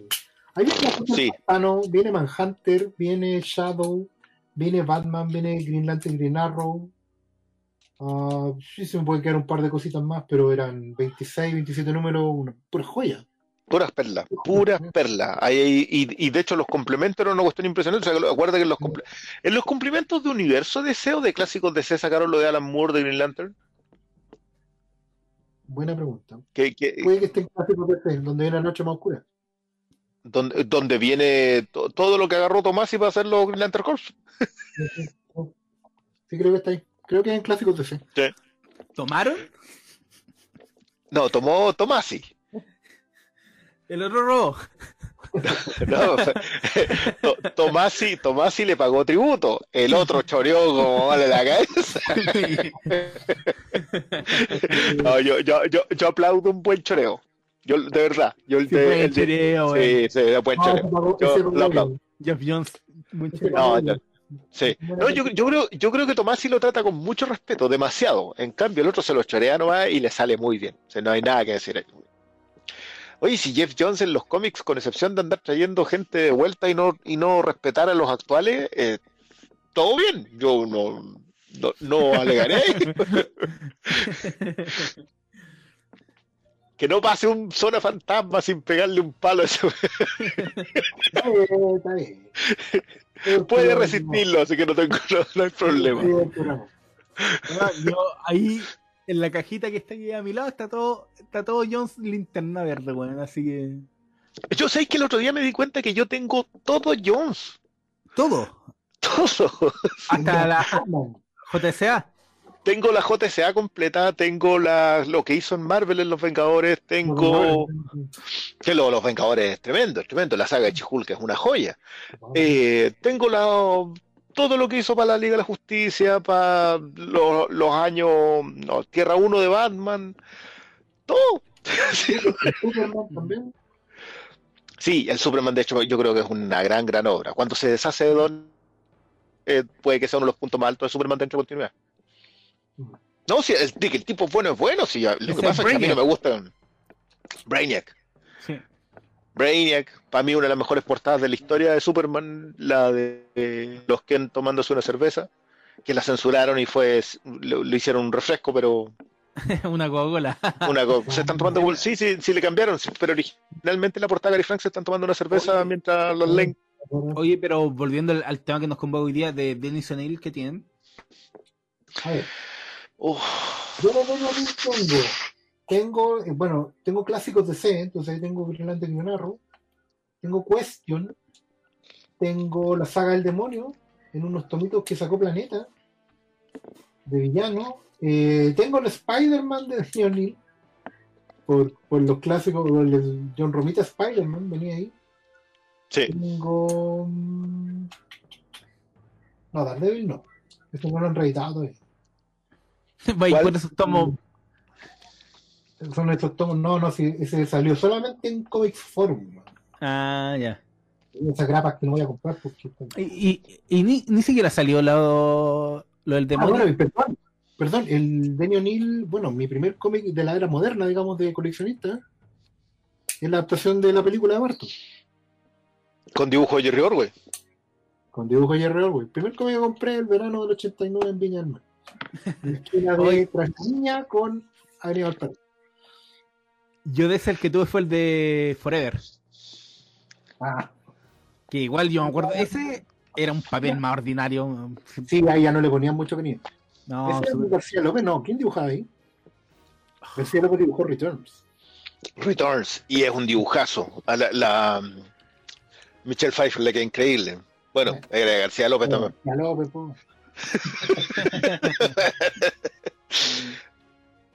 Yo de Denny O'Neill, cabros. A ver, la saga de al Ghul la tengo en 5.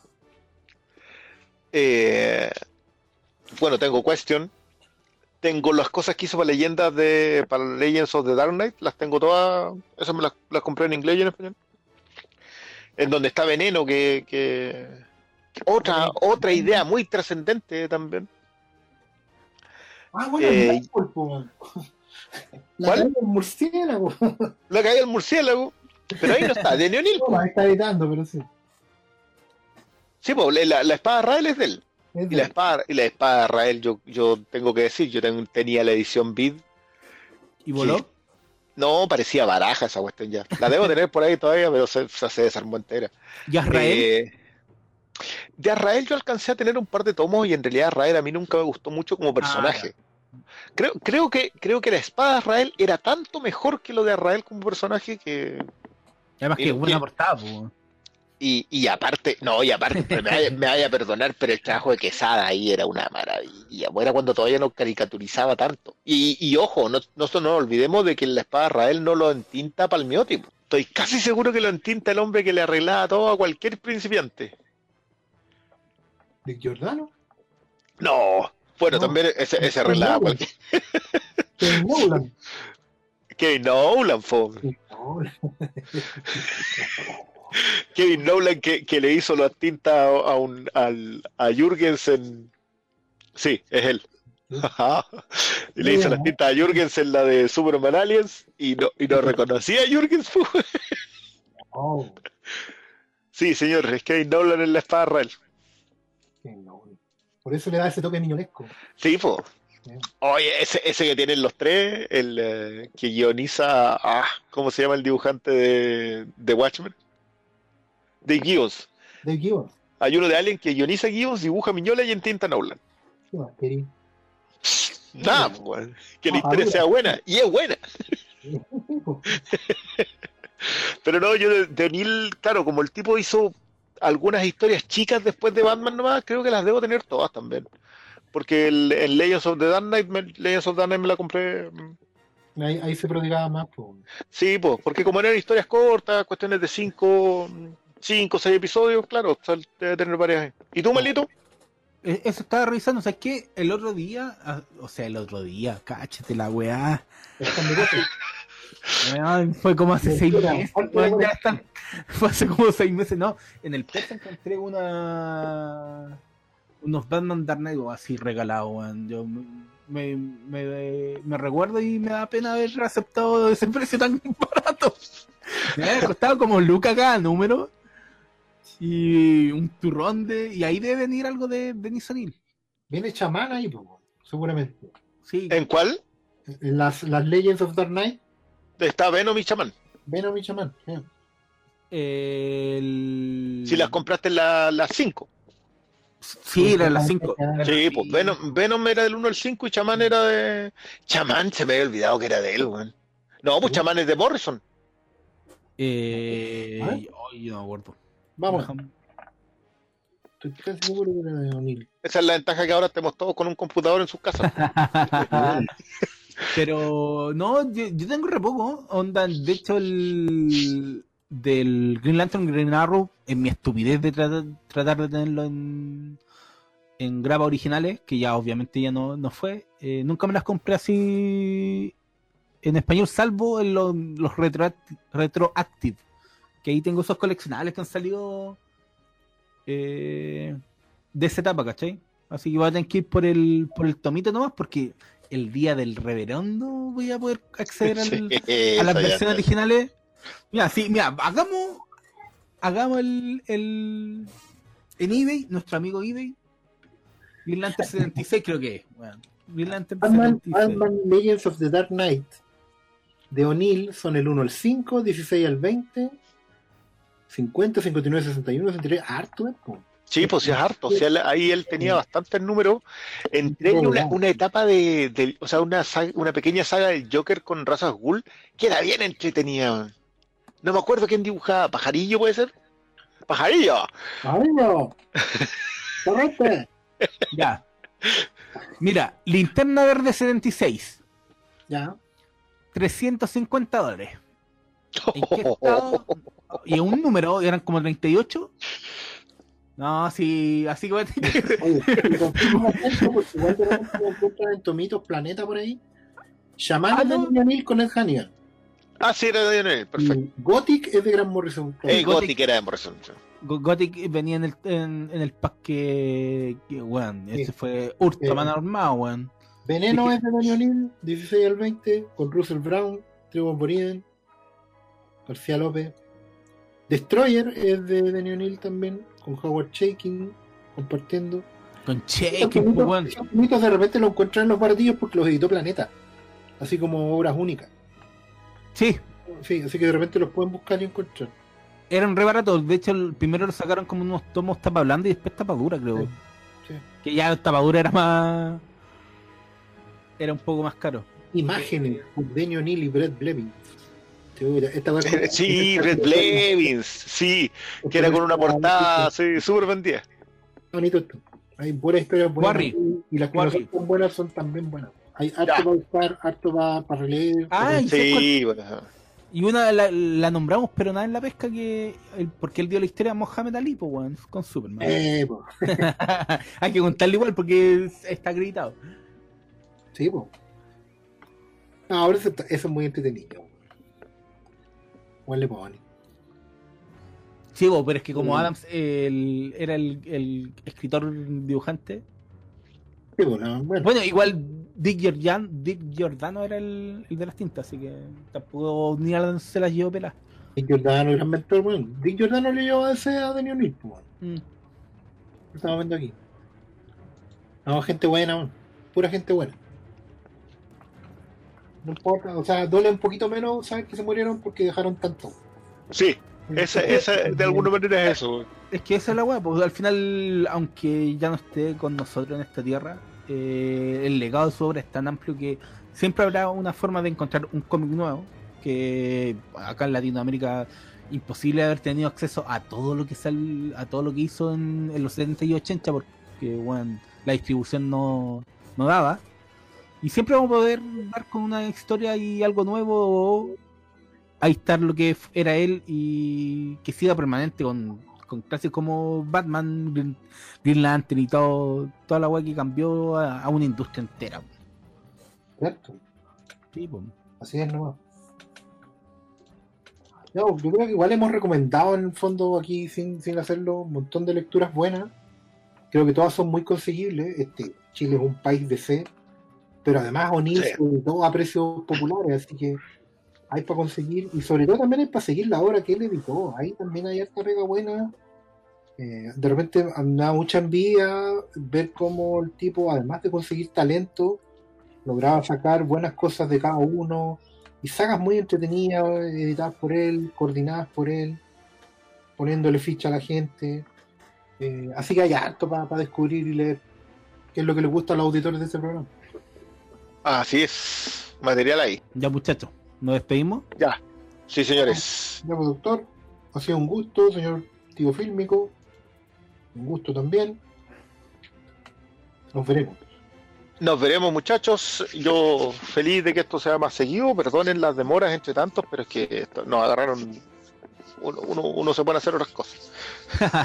Está complicada la cosa que, que estén todos bien, pese a, la- a las circunstancias. Y cuídense. Nos vemos. Nos vemos, chau, chau. Chau.